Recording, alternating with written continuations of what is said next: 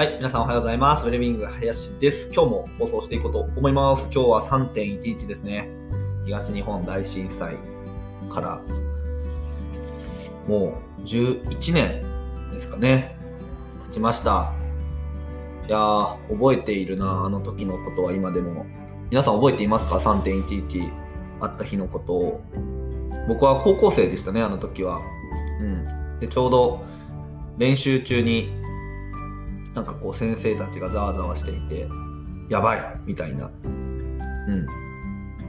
東北の方がすごい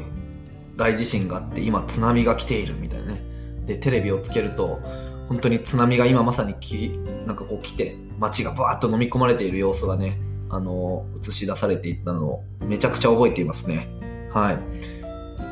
3.11ってこう検索するとですね、あの、Yahoo と LINE で合わせて20円ですね。10円ずつで、あの、東北支援のために寄付されるらしいので、ぜひ皆さんもですね、あの、3.11とこう検索して応援してみてください。まあそういったこう小さなできることあると思うので、いいかなと思います。はい。で、今日はですね、えっと、なんだろう、背景、物事の背景を考えるって、すごく大事だよねっていう話をしたいと思います。あのー最近ですね、僕、ウェルビーイングの研究とかを普段からしているので、まあ、日本の若者の自己肯定感だったりとか、なんかそういった状況を国際比較をして見るときとかすごく多いんですよね。うん。でもなんかこう、日本の若者たちは自己肯定感が低いって、あのーよくニュースとかでね、取り上げられたりするんですけども、それってなんでなんだろうみたいなね、こう背景を考えると、面白いことが分かってきたりとかね。うん。あとは、なんかこう目の前の嫌な人とかも、その背景を考えるとか。今だとロシアとウクライナの戦争とかもそうですよね。うん。その背景を考える。なんかこう背景を無視しない目の前に起こっていることの裏側に一体どんな経緯があるのかっていうことにしっかりこう思いを馳せるっていやめちゃくちゃ大事だなっていうことを最近思っているという話ですね。ジョハリの窓っていう言葉があると思うんですけども、まあ、自分が知っていること知らないことで相手が知っていること知らないことでそれぞれの知らない知らないっていう部分に目を向ける。まあそういったこう、その、なんだろうな、2×2 の4マスで考える、ジョハリの窓っていうのがあるんですけども、まさにそれと一緒で、知らない部分っていうところに目を向けると、思わぬ発見とかがありますよね。はい。で、えっと、その自己肯定感の話とかなんですけども、あの、文化的な背景がすごく関わっていてですね、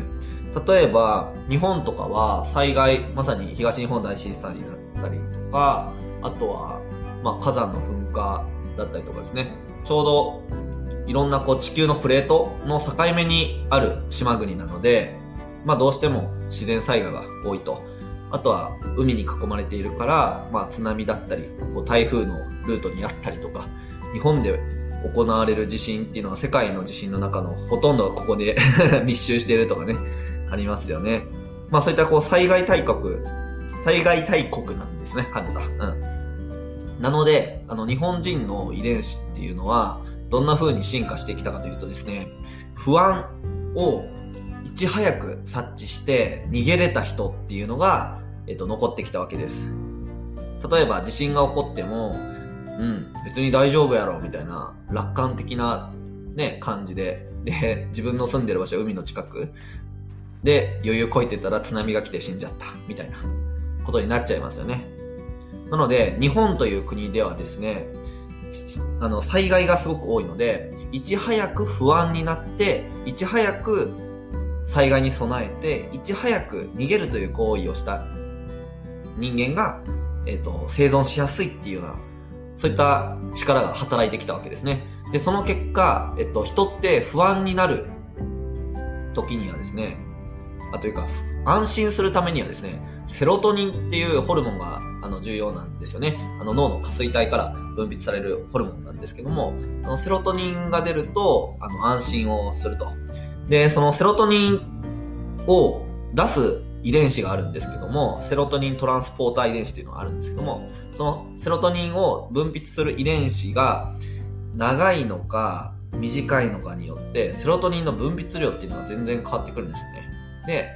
えっと、遺伝子ってこう、2本差で、あの、まあ、長いの、あの、2つが組み合わさってるんですよね。えっと、長い長いか、長い短いか、短い短いっていうこの3パターンなんですけども、日本人のほとんどは短い短いだったりとか、長い短い、うん、なんですよね。一方、ヨーロッパのラテン系とかだと、ほとんどの人がこうロング、ロング、ロング、LL の組み合わせね。でも日本は、それがショート、ショートショートがすごく多いので、セロトニンの分泌量がそもそも少ない。だから不安傾向が強いっていうような、もう遺伝子的に、もうこの島、島国っていうこの日本の地理的なものによって影響されて僕たちの遺伝子がそう最適化されてきたっていう経緯があるんですよね。なので国際比較で日本の若者は自己肯定感が低いとか、あの、まあ、神経症的傾向って言ったりするんですけど不安傾向がすごく強いみたいなものに対して、ああ、やっぱ日本人はダメやなってこう過度に、あのー、思う必要はないんですね。だって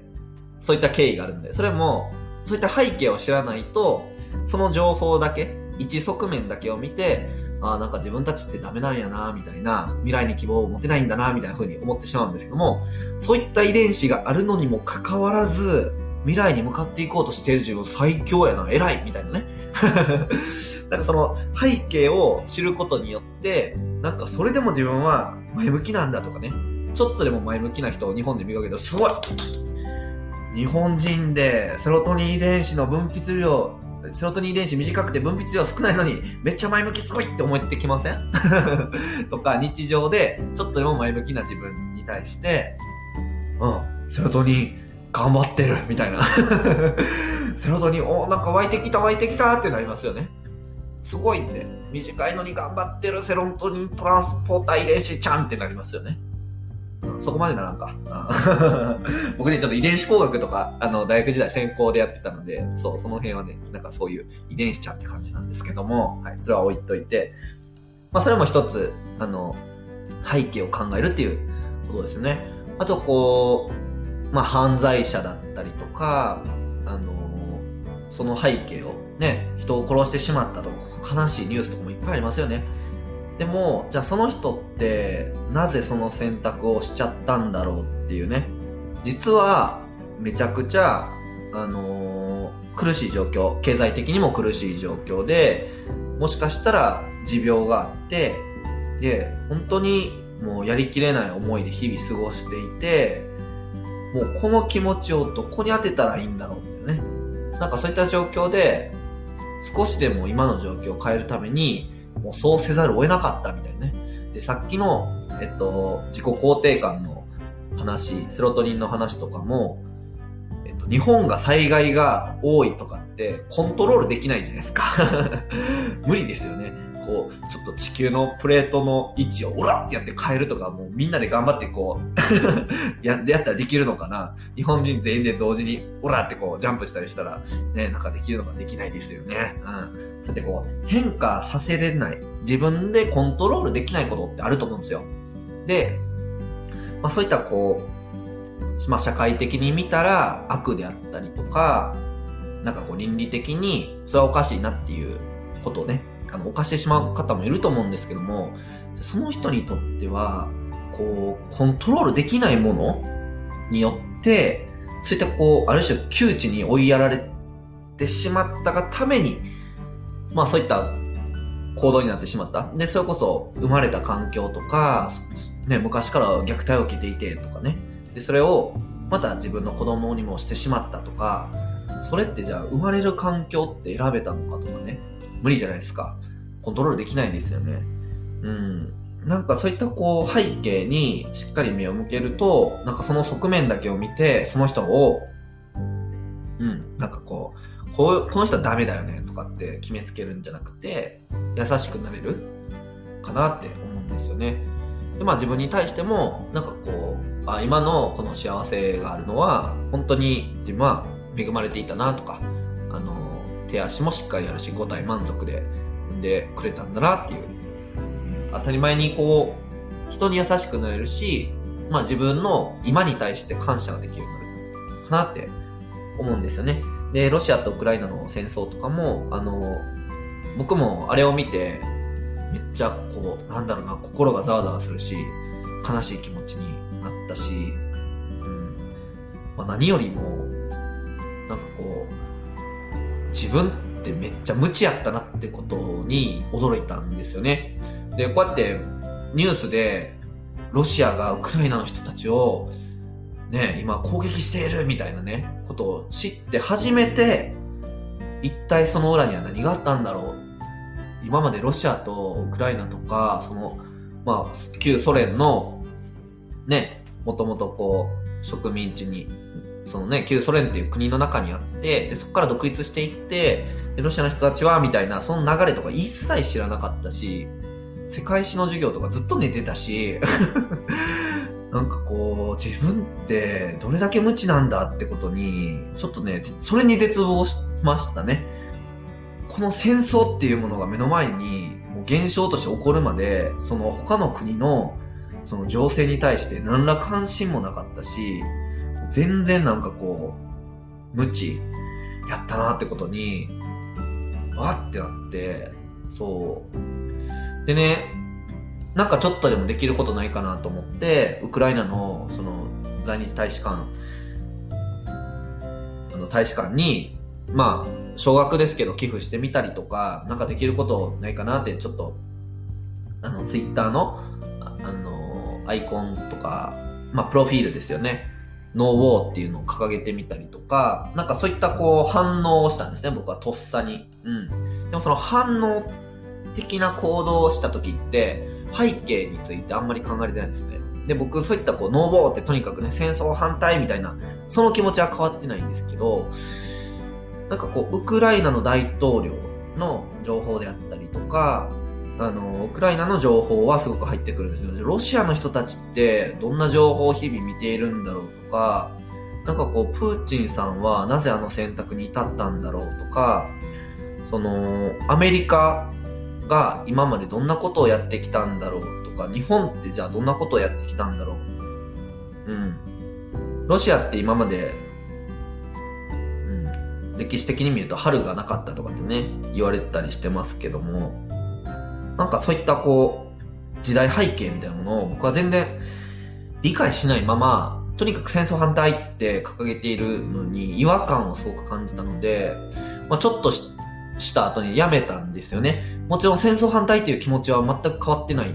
ですけど、なんかこう、うん、裏側を知らずにそういったことを考え、まあまだ理解できてないですし、今ちょうど、そのちょっとでも理解できたらいいなと思って地政学の、あの、勉強とかしてるんですけど、なんかこう、うん、表層にあるもの、それこそ、その戦争とかって、国と国の関係性の、まあ、その変遷だと思うんですよね。で、それって世代を超えて起こっているものじゃないですか。なので、なんかこう、僕たちの世代で目の前に起こっていることって、その因果がすごくこう、昔に、例えばやられたから、次、未来こう仕返すとかね。なんかこう、でもその瞬間は僕たちこの世代を生きていると、相手は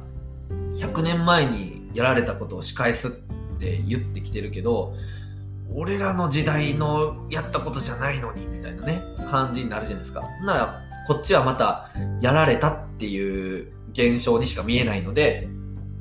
またこう、それが再生産されるみたいな。結局、背景を考えないとか、その対話をしないっていう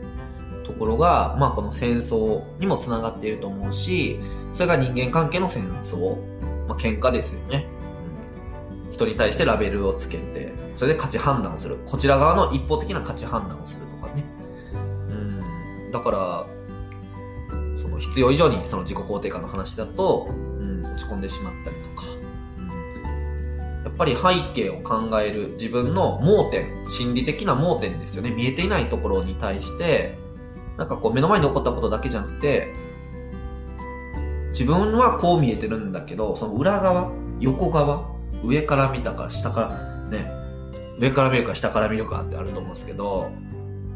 どうなってるんだろう立体的に見ようみたいなね、その習慣をつけれると人に優しくなれるし、視野が広がるし、なんかこう、まあ人生にとっていいかなっていうのを最近のいろんな物事を見て思ったっていう話ですね。はい。というわけで、えっと、今日はちょっと、まあ、クソ真面目な放送に なったんですけども、皆さんの何か気づきになれば幸いです。ベルビング林のラジオ、今日もありがとうございました。バイバーイ。